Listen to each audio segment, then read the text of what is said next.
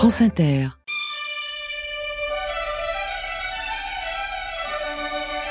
Ce qui compte pour un acteur, c'est la personnalité, sa présence. Je vous répondrai non, ça serait de la bêtise.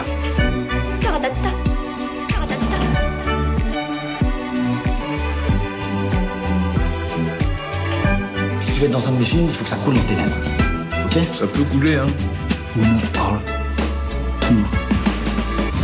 Allez, action Action, pourquoi faire La parité se reflétait déjà dans les nominations. Elle sera bien présente aussi au travers des récompenses 6 pour Justine Triet 5 pour Thomas Caillet. Les Césars du cinéma français, c'était hier soir à l'Olympia. Bonjour tout le monde et salut Laurent. Bonjour Christine, bienvenue à tous. Oui, cette 49e cérémonie aura donc récompensé presque à égalité deux grandes propositions de cinéma, l'anatomie d'une chute de Justine Triet et le règne animal de Thomas Caillet. Les autres, tous les autres, ramassent les miettes dans une cérémonie sobre et politique. Deux soirs avant ces Césars, une autre cérémonie du cinéma français s'est déroulée à Paris, plus confidentielle certes, mais qui concerne 3 millions de personnes en France, les déficients visuels, non-voyants compris les Marius de l'audiodescription. Bonjour Dune Cherville. Bonjour. Une cérémonie qui récompense la meilleure audiodescription de l'année. Ce sont les mêmes films sélectionnés qu'au César. Et là, c'est le film de Thomas Caillet qui l'a remporté. Vous nous raconterez ce métier, le, le vôtre de traducteur d'images. Enfin, les sorties de ce nouveau mercredi de l'Empire aux derniers hommes. C'est parti. France Inter. On aura tout vu. Christine Masson et Laurent Delmas. C'est un drôle de moment pour nous, non?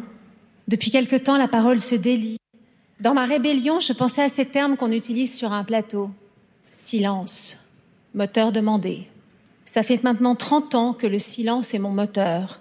J'imagine pourtant l'incroyable mélodie que nous pourrions composer ensemble, faite de vérité. Ça ne ferait pas mal, je vous promets. Juste une égratignure sur la carcasse de notre curieuse famille. C'est tellement rien comparé à un coup de poing dans le nez à une enfant prise d'assaut comme une ville assiégée par un adulte tout-puissant sous le regard silencieux d'une équipe, à un réalisateur qui, tout en chuchotant, m'entraîne sur son lit sous prétexte de devoir comprendre qui je suis vraiment. C'est tellement rien comparé à 45 prises avec deux mains dégueulasses sur mes seins de 15 ans. Le cinéma est fait de notre désir de vérité. Les films nous regardent autant que nous les regardons il est également fait de notre besoin d'humanité, non? Alors pourquoi? Pourquoi accepter que cet art que nous aimons tant, cet art qui nous lie, soit utilisé comme une couverture pour un trafic illicite de jeunes filles? Parce que vous savez, cette solitude, c'est la mienne, mais c'est également celle de milliers dans notre société. Et elle est, entre vos mains. Nous sommes sur le devant de la scène, à l'aube d'un jour nouveau. Nous pouvons décider que des hommes accusés de viol ne, ne, puissent pas faire la pluie et le beau temps dans le cinéma, ça, ça donne le ton, comme on dit. Après les révélations de ces derniers jours et les plaintes pour viol déposées contre Benoît Jacot et Jacques Doyon, Judith Godrèche, à travers son discours, a bien alerté le cinéma français contre ce silence qui tue. Une standing ovation, une voix qui a bien résonné hier soir à l'Olympia, relayée plus tard dans la soirée par Justine Triet. Je voudrais dédier César à toutes les femmes, notamment à celles qu'on a blessées et qui se sont libérées en parlant et à celles qui n'y arrivent pas politique, je le disais, cette cérémonie avec cette intervention de Kauter Banania, lauréate du meilleur documentaire avec les filles d'Olphar. Nous savons tous, les films euh, ne changent pas le monde, mais changent notre rapport au monde, et c'est pourquoi je crois qu'on devrait utiliser un peu notre notoriété pour défendre la justice dans ce monde, car on vit dans un monde où les criminels de guerre paradent en toute impunité, alors que quelqu'un comme Julian Assange, le meilleur d'entre nous, croupit en prison. Navalny est mort, ne laissant pas Julian Assange avoir le même sort. En parlant de journalisme et de liberté d'expression, je ne sais pas si vous le savez, mais il y a 70 journalistes qui ont été ciblés, tués à Gaza, euh, dans l'enclave interdite aux journalistes, parce que dire aujourd'hui arrêter de tuer des enfants devient une revendication radicale. C'est complètement hallucinant. Euh, une revendication qui, euh, on, on va pas se taire, on va pas se faire intimider. Il faut que le massacre cesse. Il faut qu'on utilise notre autorité parce que ce qui arrive là-bas est tellement horrible, horrible, et personne ne peut dire je ne le savais pas. C'est le premier massacre en live stream, en direct, sur nos téléphones. Nous le savons. Et il faut que ça s'arrête. Merci beaucoup. Kauter Benania, dont on aime beaucoup le film Les Fidolfa, qui a qui était récompensé du meilleur documentaire Gaza, mais aussi le climat et même les agriculteurs, soutenus par Raphaël Quenard, César de la meilleure révélation masculine. Laurent, je le disais, ces Césars ont aussi révélé cette grande année de cinéma 2023 à travers ces deux choix très audacieux. Oui, les, les concurrences d'ailleurs au sein de chaque catégorie étaient rudes. Oui. Euh, hein, on, il y avait vraiment des, des, des, des, des nommés qui étaient en, en belle concurrence. Euh, en général, le, le, le- la, la cérémonie dure à peu près le même temps, c'est-à-dire 3h, 3h30. En ressenti, on tombe à 6h. Euh, là, c'était pas le cas. Franchement, il y avait un, un, un allant à peu près conservé. Euh, J'ai trouvé que globalement, on, on faisait moins les malins, euh, voilà, mais c'était certainement dû au contexte. Et, c'est- et, Pas et de après sketch tout, embarrassant. Voilà, et après tout, pourquoi pas hein, re- Redonner un peu de sérieux, Ouais. un peu de sans, sans dire de solennité. Non, vraiment, le, le- le résultat est très satisfaisant. Évidemment, pour l'anatomie d'une chute, qui est à la fois un film de couple, un film de procès, un film sur une maison, un film sur une famille, et au total, un film fascinant, complet, qui est certainement devenu déjà un classique. Face à lui, les Césars techniques de- du, du film de Thomas Caillé, je dirais s'imposer, c'est-à-dire c'est la loi du film de genre que de, que de multiplier les, les, les bonnes récompenses sur les costumes, le son, les effets visuels, la photo. En plus, la musique, qui n'est pas là un, un César technique, mais qui est le, on sait bien le le- l'auteur de la musique, c'est le troisième auteur de- du, du, du film, donc c'est un César très très important. Et puis il y a eu effectivement les filles d'Olpha pour le documentaire. Petite mention pour Linda Velupoulet, qu'on a beaucoup aimé ici et qui là aussi était en belle concurrence et qui a un, un merveilleux César euh, bien bien récompensé. Très heureux pour Adèle Exarchopoulos par Très rapport à heureux. Je verrai Ah, toujours ah, le visage. Absolument. Mais un truc fou, le César du film étranger, Voilà. Monia Chokri, face à Wenders, face, oui. face à, hum, à Nolan, face à Korismaki Kaurismäki et, Bellocchio. Bellocchio. Ce n'est pas très raisonnable. Voilà, ce n'est pas très raisonnable, c'est ce qu'on va dire. Et c'était là vraiment pour le coup, alors la, la surprise de la soirée. Justine Triet, Laurent, la deuxième femme après Tony Marshall en 99, a décroché ce César de la meilleure réalisation. Une histoire de couple avec euh, Arthur Harari. Travailler avec Arthur, c'est l'inverse de travailler avec un scénariste parce que c'est évidemment euh, que des discussions de mise en scène et de voilà, c'est c'est c'est pas un scénariste. Donc c'était c'était vraiment euh, c'était assez intense mais mais chouette. Euh, voilà, c'est étrange. Je pense que je suis pas sûre de, revi- de revivre ça, qu'il ait envie de revivre ça lui non plus. Mais euh, mais c'était hyper chouette et je me souviens d'un souvenir très précis, un matin très tôt où nous écrivions les bases de ce film. On était super excités comme des enfants.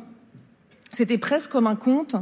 Euh, il y aurait un chalet, une femme, un enfant, son enfant aveugle, la montagne, la mort, du sang dans la neige et le piano qui déraille. Et euh, voilà, je voulais te dire merci pour cette matinée. J'ai adoré travailler avec toi. Justine Triet en course pour les Oscars où son actrice Sandra Hüller est également sélectionnée, nominée. Une immense actrice récompensée donc. Elle est allemande et elle le souligne. Mais c'est pas normal ça Mais je suis allemande Qu'est-ce qui se passe? Bonsoir Oh là là, je vais essayer encore une fois. Merci. Merci à ce pays, à mes collègues de l'Académie, de m'avoir prise dans les bras comme ça. Je, je ne m'attendais pas à ça, encore moins en tant qu'Allemande. Déjà sur le plateau de tournage, la langue, l'origine n'était jamais un obstacle, mais toujours une possibilité. Ça me rend heureuse et je souhaite et je demande que ce soit toujours comme ça, partout. Et ceci, ce prix, est pour ma fille. Et j'espère et que je souhaite qu'elle ne doit jamais vivre dans une relation comme celle de Sandra. Merci. On n'a pas évoqué non plus, Laurent, le bel hommage de Jamel Ben Salah, de Jamel, pardon, de Bouze et pas Ben. Salah, Oui. à Agnès, euh, On aurait pu, on aurait Agnès dit, Jaoui. Alors, il y a eu bien sûr tout une, un épisode sur les disparus de l'année et un très trop court hommage hier soir à une grande actrice disparue. Cette semaine, Micheline Prel, doyenne à 101 ans du cinéma français, plus de 150 films, autant Lara, Gans, Demi, René, Lozet. Incroyable actrice. Incroyable actrice. On va faire un peu plus long quand même que les Césars, effectivement. C'est c'est quand même incroyable cette, cette façon très raccourcie d'envisager les choses. Tiens, ben remontons la carrière plutôt que de la de la descendre très rapidement. Ça, ça, ça changera et ça peut-être ça lui aurait plu dans son côté burlesque et, et drôle parce que c'est comme ça qu'on l'avait euh, euh, euh vu toutes ces dernières années euh, chez sa fille Tony Marshall, euh, au Magic Circus, chez dans, dans, les films de Jean-Michel Ribes. Il y avait une vraie drôlerie chez cette star sans être star. Et puis aussi, moi, je veux noter l'égérie qu'elle fut du cinéma français post-nouvelle vague des années 70, avec des petits bijoux comme Beau Temps, mais orageux en fin de journée, face à Claude Pied-Plus, film de Gérard Fraude-Coutaz, ouais. ou encore certaines nouvelles de Jacques Davila. Elle était merveilleuse dans ces films-là. Et puis, ça a été aussi la scandaleuse du cinéma français, parce qu'elle a joué, évidemment, dans Le Diable au corps de Raymond, d'après Radiguet, ouais. euh, face à Gérard Philippe, et également, également, dans La religieuse de, de Jacques Rivette, film de scandale absolu, mais aussi, mais aussi, en 1945, dans Boule de Suif, de Christian Jacques, où elle joue une prostituée qui euh, qui dit son fait à, à l'envahisseur prussien. Vous imaginez bien qu'en 1945, ça résonne beaucoup. Euh, mademoiselle, on vous appelle? Quoi? Qu'est-ce que vous voulez? Capitaine demande, vous avez pas changé d'avis? Non, vous lui direz que je changerai jamais d'avis, c'est clair Good, good. Si seulement je pouvais lui dire ce que je pense à cette canaille. Qu'est-ce qu'il vous veut exactement oh, Ça ne concerne que moi. Ah, que vous a-t-il dit au juste hier au soir Rien d'intéressant, je vous jure bien. Donnez-moi votre main. Là. Vous n'avez pas confiance en nous Oh, allons. Confiez-nous ce gros secret. Mais oui, on finirait par croire que vous vous méfiez de nous. Que vous veut cet officier? Ce qu'il veut Ce qu'il veut? Il veut coucher avec moi, voilà ce qu'il veut Oh Ah Eh bien moi j'aime mieux ça France Inter. On aura. Christine Masson et Laurent Delmas. Ce film est disponible en audio description pour le public malvoyant et non-voyant. Nous sommes dans un studio euh, au mur rouge éclatant, un studio aveugle qui a une grande baie vitrée sur laquelle qui donne sur la régie et donc euh, tous les murs sont peints d'un rouge éclatant. C'est assorti aux micros qui sont devant nous, des micros pivotants, télescopiques, avec une bonnette rouge France Inter et l'assise des fauteuils également euh, rouge. et j'ai les sourires de Christine Masson et Laurent Delmas qui m'entourent autour de cette euh, table en bois ovale euh, avec des boutons dont je ne connais pas l'utilisation. Voilà, d'une Cherville, une belle audio-description. C'est la première fois qu'on est audio-décrit. Oui, et c'est ça l'audio-description. Avant, au cinéma, pour les non-voyants, c'était ça, témoignage de notre consoeur Laetitia Bernard. Moi, je suis aveugle de naissance et j'ai connu l'époque où il n'y avait pas d'audio-description, où ça n'existait pas. Et où donc, j'allais au cinéma, euh, bah, comme tout le monde, mais, euh, c'était l'époque où les copains, les copines ou les parents dans la salle glissaient discrètement quelques informations, genre non mais il y a eu un coup de feu, mais là il est pas mort ou ah euh, là euh, là c'est la princesse, elle est en train de pleurer, elle toute seule dans sa chambre. Et il y avait toujours le moment où le voisin de devant ou de derrière disait chut et donc en fait, bah clairement non seulement c'était dur de profiter d'un film, et en plus on dérangeait toute la salle. D'une Cherville, audio-descriptrice, c'est votre métier. Vous êtes une quarantaine à le pratiquer en France afin de rendre des films accessibles aux déficients visuels grâce à une voix qui décrit les éléments visuels de l'œuvre. Le système qui a été créé, on va dire, par un certain Grégory Frazier aux États-Unis et aidé en cela par Auguste Coppola, le propre frère de Coppola, n'est arrivé en France que dans les années 80. Oui, c'est arrivé relativement tardivement, donc c'est à la fois un métier récent et, et quand même du siècle dernier. donc, euh, on, voilà, le premier film euh, qui a été diffusé en France avec l'audio description, c'était en 89 et c'était Indiana Jones et la dernière croisade. Il y avait du boulot. Oui, il y avait du travail. D'écrire un film, est-ce que c'est d'abord choisir? Absolument. C'est tout à fait choisir parce que tout, d'abord, il y a le temps du film. Mmh. Et le temps du film, il faut le laisser euh, vivre. Et donc, nous, on va s'intercaler, on va s'insérer entre les, les, les, blancs, on va dire, entre les dialogues, entre les bruits, entre les, les informations sonores importantes sur les reliefs de la bande son. Et donc, euh, eh bien, il va falloir choisir les mots. Mmh. Puisque tous les mots ne font pas image. Non. Et choisir quoi décrire. Par, mmh. par, exemple, on peut dire prendre, attraper, empoigner, c'est pas la même chose. Absolument. On est d'ailleurs le descripteur est une machine de synonymes. On peut le dire. euh, Exactement, saisir, s'emparer, euh, tout, tout ça euh, ne, veut- ne crée pas la même image. Parce que la phrase doit faire image. Vous n'êtes pas une narratrice, vous n'êtes pas la réalisatrice, vous n'indiquez jamais des mouvements de caméra, par exemple. Alors en fait, on parle pas directement d'un mouvement de caméra parce que ça nous ferait sortir du film, et puis parce qu'on on, on ne le voit pas. C'est-à-dire qu'on décrit ce qu'on voit et on peut pas dire la caméra, à moins qu'il y ait une caméra effectivement Hmm. dans euh, dans l'image. Mais les mots, la langue française va faire passer la technique cinématographique. C'est-à-dire qu'on peut très bien faire passer un gros plan Le visage en gros plan, vous pouvez le dire, par exemple, non? Pas du tout, non. du tout. Si je, si je vous parle des lèvres susurrent quelque chose à l'oreille de quelqu'un, Ouais. vous voyez un gros plan? Ouais. Si je vous dis deux mains se joignent, c'est un gros plan. D'accord. C'est-à-dire l'image, elle est construite comme le langage. Donc en fait, le sujet d'une phrase va devenir le sujet du gros plan. Ne pas envahir l'espace mental du spectateur non-voyant. C'est très important ça, parce qu'en fait, les non-voyants ou malvoyants qui regardent des films font un effort de concentration absolument dingue.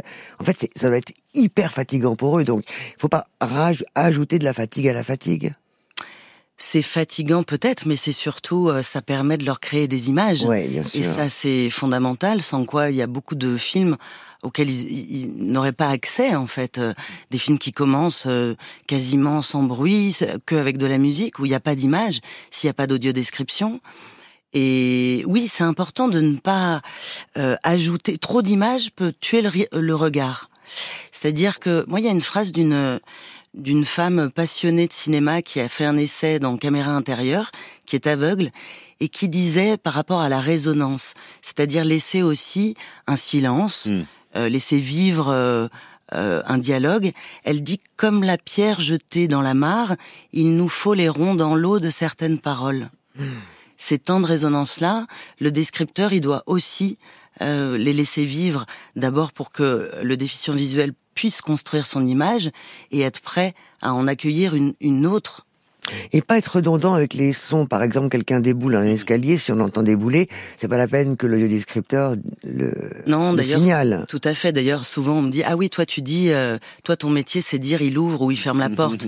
Alors non, euh, précisément ça, ça s'entend.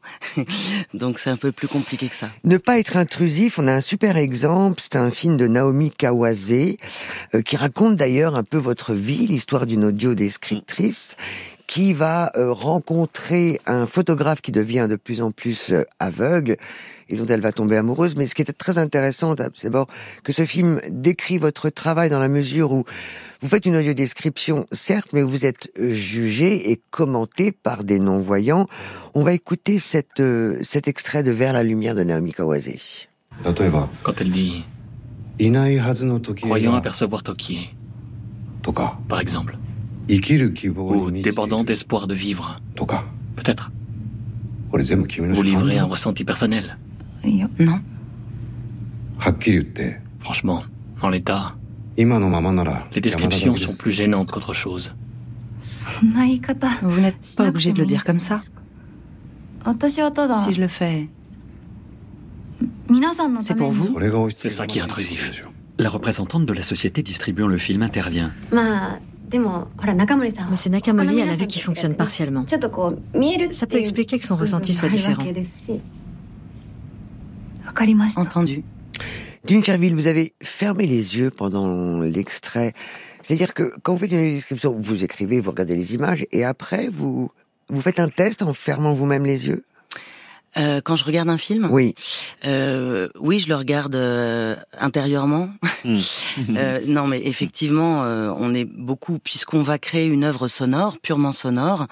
Euh, D'ailleurs, on nous compare souvent à une fiction radiophonique. euh, même si on part des images existantes, euh, oui, on se plonge dans le son et donc tr- très souvent on ferme les yeux pour voir ce dont, il- ce dont j'ai besoin, ce qu'il me manque, ce qui va être nécessaire à décrire. Par exemple, vous avez, euh, vous avez euh, audio décrit le film euh, Je verrai toujours vos visages, avec un sacré défi quand même, parce que c'est très bavard, et notamment les réunions de justice restaurative où on voit les victimes et les coupables euh, face à face. et il faut intervenir à l'intérieur d'un texte. Je vous propose cet extrait avec euh, Miu Miu. Je m'appelle Sabine. J'étais victime d'un vol à l'arraché dans la rue. J'avais 64 ans. C'était il y a 7 ans. Un scooter est passé. On a voulu m'arracher mon sac. J'étais traînée sur le trottoir. Ça a déséquilibré le scooter. Le voleur est tombé. Il était très en colère.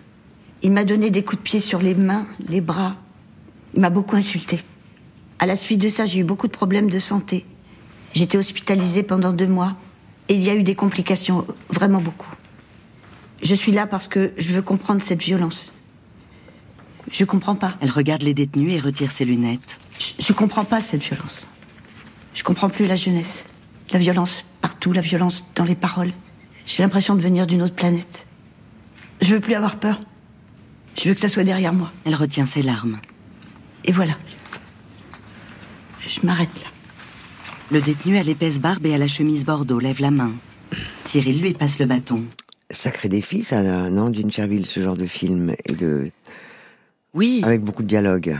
Oui, ne pas trop en dire et en même temps euh, donc euh, laisser résonner euh, ce Mm. que je disais tout à l'heure et en même temps donner à voir effectivement Ouais, parce que c'est un film de regard, c'est un film de parole mais de regard, d'émotion et euh, il y a des choses qui s'entendent euh, dans l'émotion donc on- nous on n'a rien besoin de dire mais en même temps c'était important aussi l'architecture, la spatialisation de cette prison de cette prison, Ouais. l'arrivée d'un côté des victimes, de l'autre les détenus et donc il fallait aussi créer cette euh, dans la description dans la description cette euh, spatialisation et c'était important de, de que ce soit bien clair. À quel moment on décrit le visage de l'acteur ou de l'actrice? Pas forcément au tout début?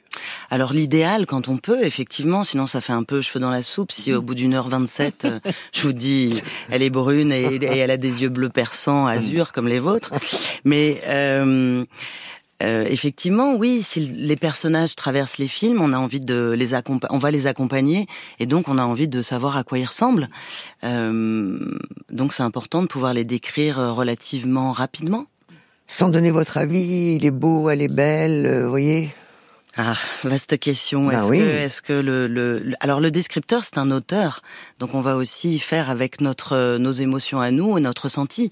Si un acteur ou une actrice sont choisis parce que ils sont beaux, euh, enfin ils répondent à des canons de beauté, on doit peut-être aussi faire passer ça euh, parce que ça dit quelque chose de du choix d'un metteur en scène. Euh, Comme la laideur, d'ailleurs. Absolument. En contrepartie. e- exactement. Parfois, il faut faire des choix. Alors, par exemple, on peut choisir entre un paysage ou une lumière, mais il faut faire des choix. Oui, tout le temps. On passe notre temps à choisir et il y a des films dans lesquels c'est plus compliqué parce que euh, euh, alors là je pense au théâtre, je pense à Feydeau par exemple parce que ou à Renoir quand euh, la quand on est au premier plan que c'est très intéressant mais qu'il se passe aussi quelque chose au deuxième et surtout au troisième plan.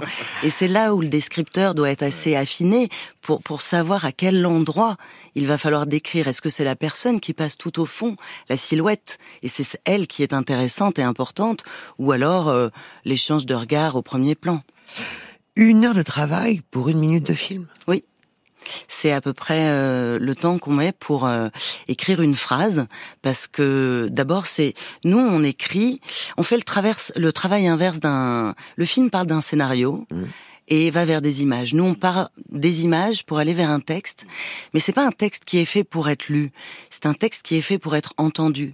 Donc en fait, on écrit et ensuite on, on parle tout seul. On parle tout le temps tout seul et on cale. On voit si notre phrase fait image et, et, et résonne correctement à l'oral, euh, parce qu'il y a des choses très belles à l'écrite qui sont assez laides à l'oral.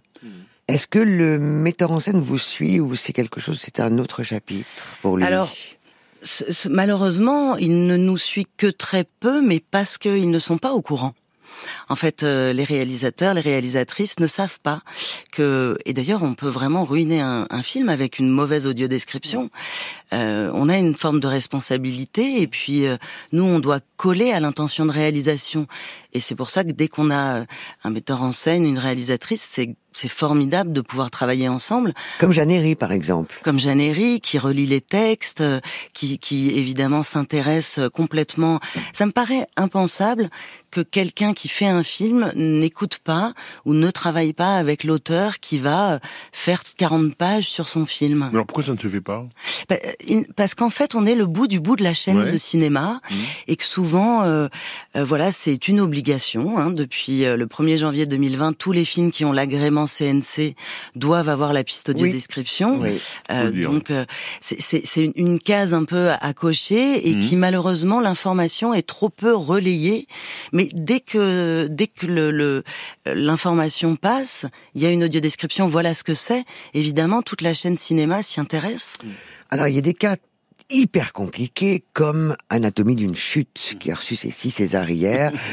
On a pris, on n'est pas très sympa parce qu'on a pris le, le, tout début du film où il y a quand même une musique tonitruante, il y a les voix françaises et il y a le descriptif en plus. C'est un travail J'aimerais parler du récit comme je n'aime pas le sport. Première chose. Marcher, pourquoi pas, mais courir, non. D'accord, j'ai compris. Donc, vous... La quadra boit une longue gorgée de vin, regarde son interlocutrice en se mordant les lèvres. La jeune laisse flotter son regard ici et là, un sourire gêné passe sur son visage. Ça devient difficile là, non Oui, c'est compliqué. On va devoir arrêter Zoé. Je viens bientôt à Grenoble. Je vous appelle, d'accord Ok. Une légère crispation apparaît sur la bouche de la quadra. Elle boit une nouvelle gorgée de vin. Vraiment désolée. Les deux femmes se lèvent. Ok, bye. Bye. À bientôt. Oui, sans faute. En gros pull en laine sur un jean, la quadra grimpe les escaliers intérieurs 4 à 4. La jeune brune franchit la porte d'entrée vitrée. Elle descend les quelques marches du perron. Le ciel est tout bleu, alentour la montagne est couverte de neige. Elle longe la façade avant du chalet et son appentis et marche jusqu'à une voiture. Moi, ça me fatigue déjà, la d'une Cherville. Alors nous, voyants, on est saturé d'images. Mais oui. Donc, euh, mais moi... Bah, même au son, là, hein, oui. sont les images. Mais on est fatigué aussi en tant que voyant, c'est-à-dire... Euh, euh la description, c'est aussi le seul moyen d'avoir des images quand euh, on est non-voyant et que on, pendant longtemps l'audio-description n'a pas existé. Et donc, euh, les non-voyants se faisaient des hypothèses euh, sur ce qui allait se passer ou non sur ce qui se passait. Donc, c'est pour nous, oui, ça peut être fatigant. Pour eux, c'est une manière de voir. pardon, mais la quadra, c'est quand même un, choix un peu hein. curieux. Ouais, c'est bizarre, hein, comme Alors c'est. Ce sera tout au long du film, euh, comme ça. Non, je pense pas. Non. Euh, certainement par manque de temps. Ah oui, oui. On doit respecter les temps qui nous sont impartis. et oui, forcément. Voilà. Et donc, euh, certainement, c'est pas, mm. c'est un choix par défaut, je pense. Mm, Qu'est-ce qui était le plus difficile à audio d'écrire pour vous depuis que vous avez fait de l'audio description euh, Les films de guerre, hein. les films, euh, les gros films d'action, mm. voilà, avec euh, des boum boum partout. Là, c'est très fatigant pour nous parce qu'on cale. Alors, on dit pas ils se battent et on laisse, on laisse passer quatre minutes parce que on n'aurait pas d'image. Mais donc, on doit vraiment, euh, euh, voilà, je me souviens de Mémoire de nos pères, euh, de Clint mmh. Eastwood. Ouais, où ils se ressemblaient à peu près tous. Où ils, sont tous beaux, ils ont tous 20 ans, ils sont tous en uniforme militaire, ils ont tous des casques et on n'arrive pas à les reconnaître les uns les autres. Et nous, on est là pour accompagner notre auditeur dans ce méandre de la guerre. Et c'est vrai que c'était assez complexe euh, à décrire. Euh, je me souviens de Narnia. Ouais, le monde Narnia de Narnia. 2, très compliqué, avec beaucoup de choses qui n'existent pas. Mais oui. Donc à inventer. Euh, voilà, mais c'est passionnant. Ah bah tiens d'ailleurs, on va écouter un petit extrait de du règne animal parce que ce sont eux, elles, parce que ce sont trois femmes qui ont gagné le Marius de l'audio description, le règne animal. Émile et Albert sont dans la rue.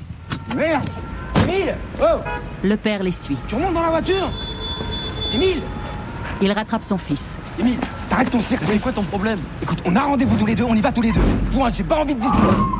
Face à eux, une ambulance tangue. Émile et son père observent le véhicule.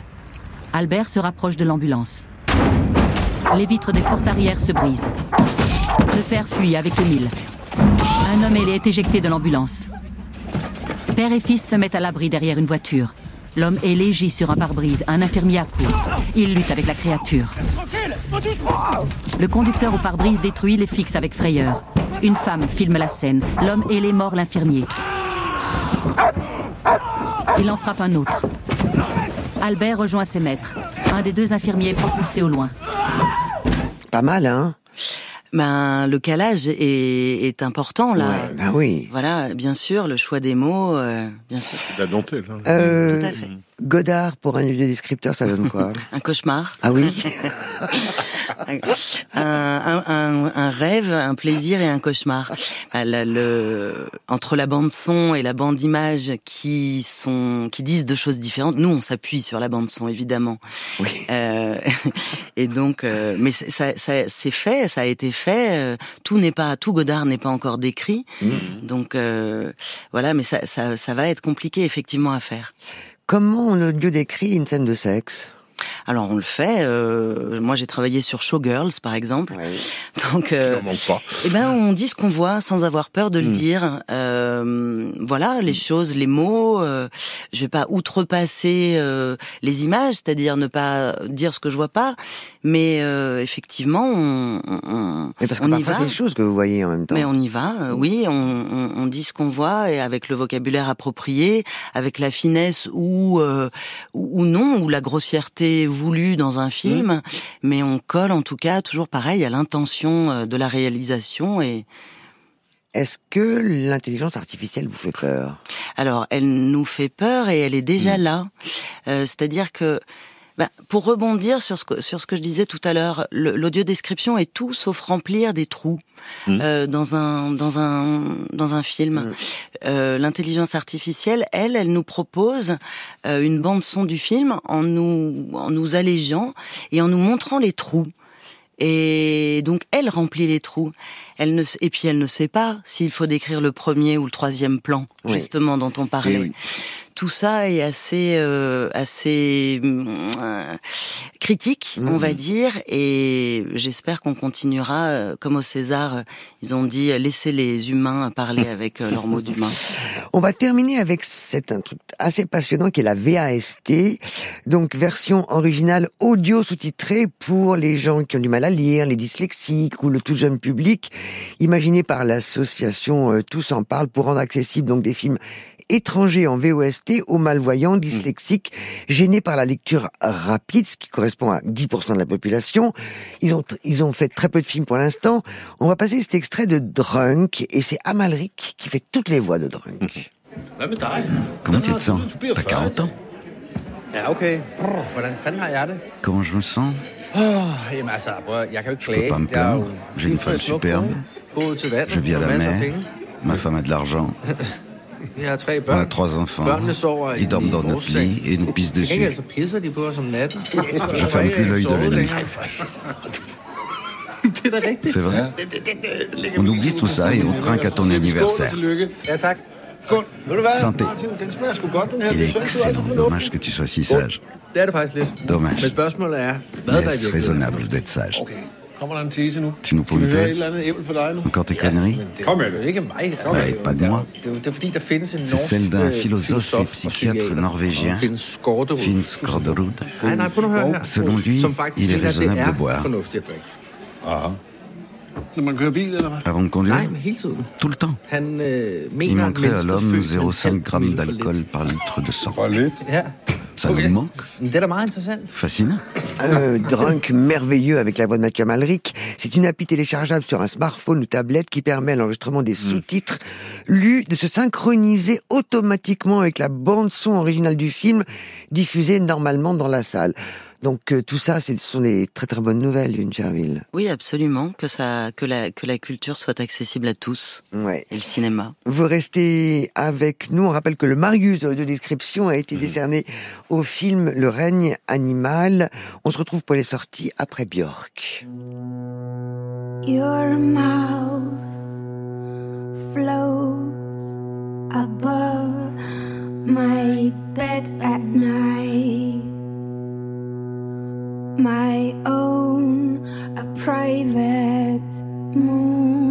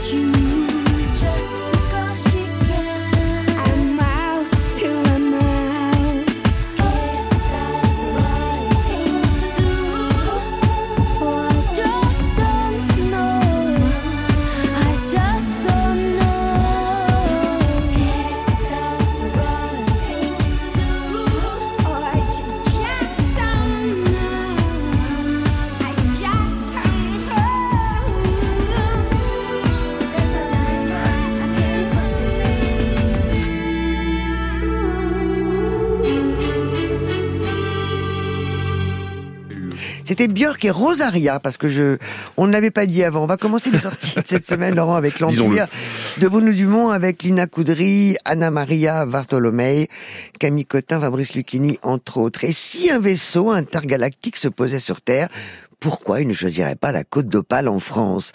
Bref, Star Wars et ses questions métaphysiques chez Bruno Dumont avec ce film L'Empire, fable, fantaisie, des effets spéciaux très dignes d'ailleurs, et sur Terre de sacrés comédiens, Lina Coudry en tête, en Marilyn désarticulée. Ouais, c'est, euh, j'avoue, mon coup de cœur de la semaine, euh, voire un peu plus pour cet ovni euh, de cinéma à tous les sens euh, du terme. C'est l'improbable rencontre entre Star Wars et le Petit Quinquin, euh, entre 2001 euh, et la vie de Jésus, et puis aussi entre Dune, le 2 à venir, et la Jeanne de Charles Peggy. C'est dire si vraiment il y a de l'improbable dedans, mais comme vous le disiez très très justement, Dumont est certainement le cinéaste français actuel le plus métaphysique. Ces questions l'intéressent depuis depuis toujours. Elle, ces interrogations traversent tous ses films, même quand, on- même quand ils sont en apparence burlesques. Et c'est fascinant, fascinant de voir comment il raccorde précisément ces questions, cet univers avec la science-fiction hollywoodienne dans tout ce qu'elle a de d'ampleur, etc. Avec un, un film qui a des vrais moyens. C'est un film à 8 millions d'euros, c'est pas du tout au rabais. quand même Oui, oui, non, mais c'est bien, mais c'est très très bien parce que voir dans le ciel une sorte de cathédrale d'Amiens resserrée qui devient un vaisseau spatial, je trouve ça merveilleux.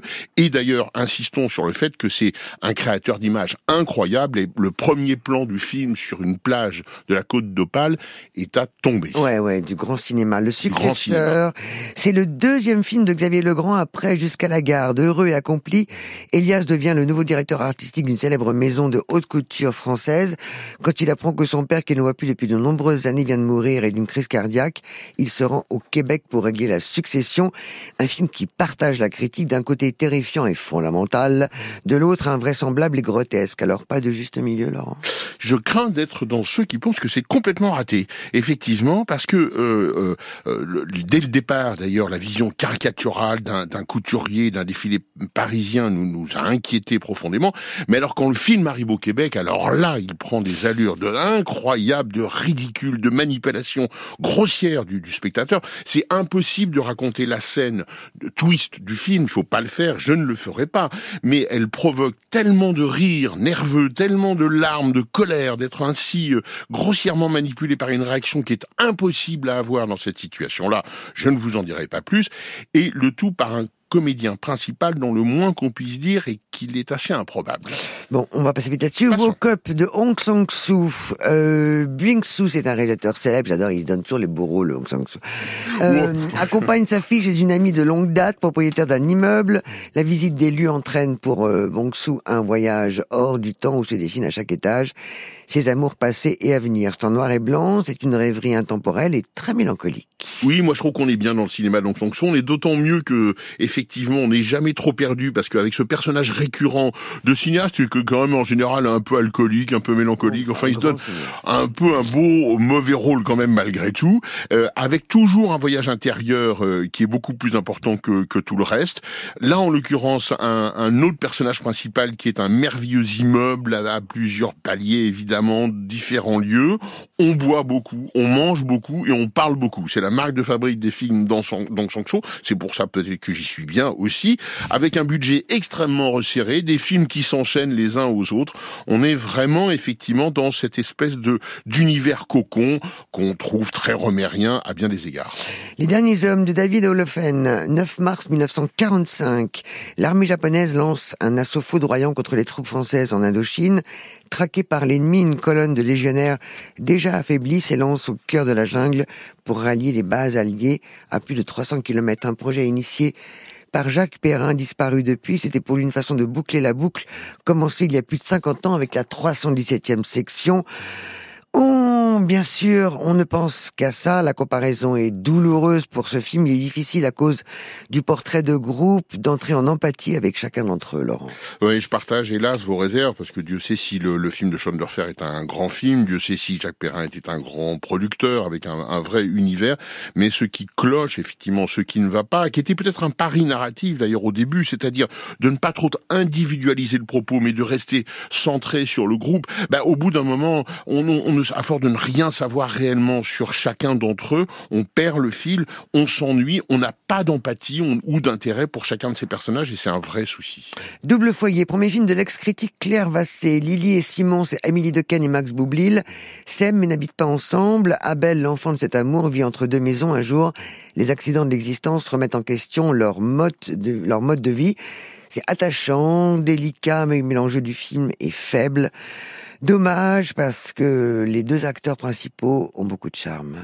Oui, mais la situation de départ, quand même, ce double foyer aurait dû provoquer, euh, parce qu'on est au cinéma, une situation burlesque, un peu explosive, voire dérangeante d'ailleurs, pourquoi pas.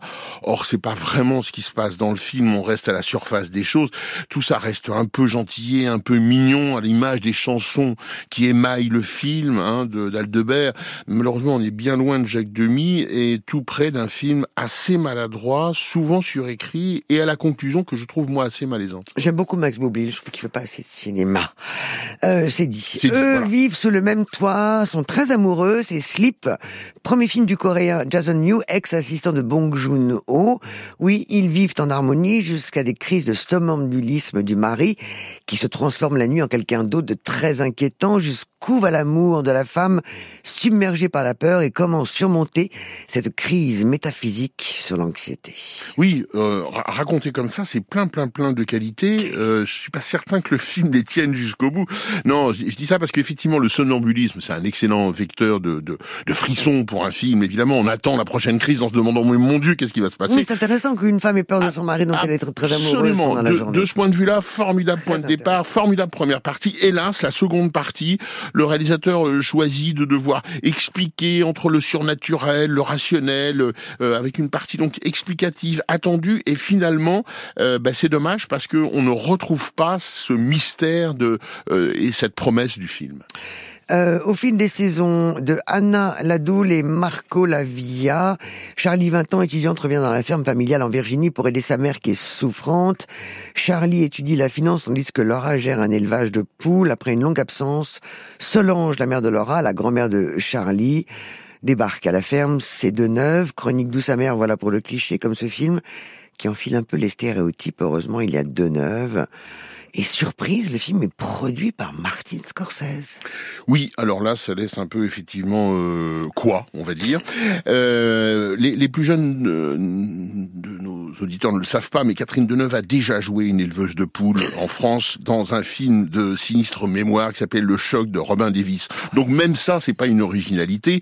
J'avoue que la Virginie américaine reconstituée en France, euh, ça sent un peu le roussi là aussi.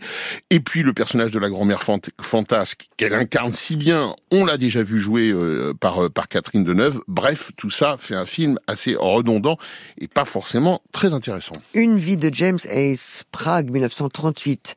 Alors que la ville est sur le point de tomber aux mains des nazis, Nicolas Winton organise des convois vers l'Angleterre où 669 enfants juifs trouveront refuge. Une histoire vraie révélée 50 ans après pour la première fois au cinéma. Et l'histoire est racontée dans ce film sur deux époques, 1938 1988, sobre, classique, mais qui n'évite pas le pathos, Laurent, malgré ou à cause la présence du grand Anthony Hopkins. Oui, voilà, c'est ça. C'est c'est c'est un Oscarisable à, à 250%, mais c'est une sorte de de Schindler avec un personnage principal qui serait euh, moins ambigu que le Schindler de, de Spielberg, évidemment. Vous avez tout à fait raison sur l'analyse du film. C'est bouleversant sur ce que ça raconte. À la limite, moi, j'aurais préféré qu'on me le raconte dans un documentaire. Et enfin, Bye Bye Tibériade, même si on en a déjà parlé avec elle, avec Lina Swalem, qui a emmené sa mère, l'actrice Yam Abbas, dans le village palestinien de son enfance et qu'elle a quitté 30 ans plus tôt, l'occasion pour la réalisatrice de rendre hommage au courage des femmes de sa famille. C'est un très beau film. On va passer à deux cadeaux pour vous euh, d'une Cherville. On va essayer de vous faire euh, découvrir euh, celui-là. Peut-être ne l'avez-vous pas vu. C'est un film français dont l'actrice a été récompensée. Ah, indice. Ah oui, euh, au César hier soir. Pourquoi vous avez appelé ma mère? Vous n'aviez pas le droit de la mêler à ça. Je voulais juste qu'elle vous convainque de signer cet article. Pourquoi vous m'avez pas appelé directement? Vous êtes trop dans l'affect. J'ai cru qu'en passant par votre mère, ça simplifierait les choses, et je pensais qu'elle était au courant pour votre démission. Marguerite, je regrette vraiment que vous ayez arrêté les mathématiques. Comment vous pouvez dire ça alors que vous m'avez écarté du jour au lendemain? Je ne vous ai pas écarté, je cherchais une solution pour vous sortir de cette impasse. Laurent Je crois que notre invité a trouvé. Oui. Marguerite Oh, le Bravo, le théorème, le de, théorème de Marguerite. Marguerite. Le théorème de Marguerite, Anna Barrosin. et l'actrice franco-suisse Ella Rumpf qui a été sacrée euh, révélation de, de l'année euh, hier soir. On était très contente pour elle parce que elle, euh, elle, elle joue très très bien dans ce film qui fait donc l'objet euh, d'un DVD qui vient de sortir chez Pyramide Vidéo avec de très intéressants bonus. Euh, et puis à côté de, euh, de cette jeune actrice, il y a les, les formidables Daroussin et Julien Frison qu'on aime beaucoup Très, très, également. très rapidement, Laurent, parce Oui, qu'il y a un deuxième cadeau, mais très très vite. Le ciel rouge de. Christian Petzold qu'on adore, Ours, Ours de Berlin Elle lève un pouce, 2023 euh, chez. Blackout, merveilleux film allemand et là aussi assez romérien. Un grand merci, merci pour la musique euh, à notre réalisateur. Un grand merci à Laetitia Bernard, notre Oui, consoeur, à Frédéric Ledu d'Accès Culture. Il y a une belle équipe, Xavier Pestougia à la réalisation, Christophe Magère à la préparation Merci et Thierry Dupin pour la programmation musicale. Au revoir. Salut.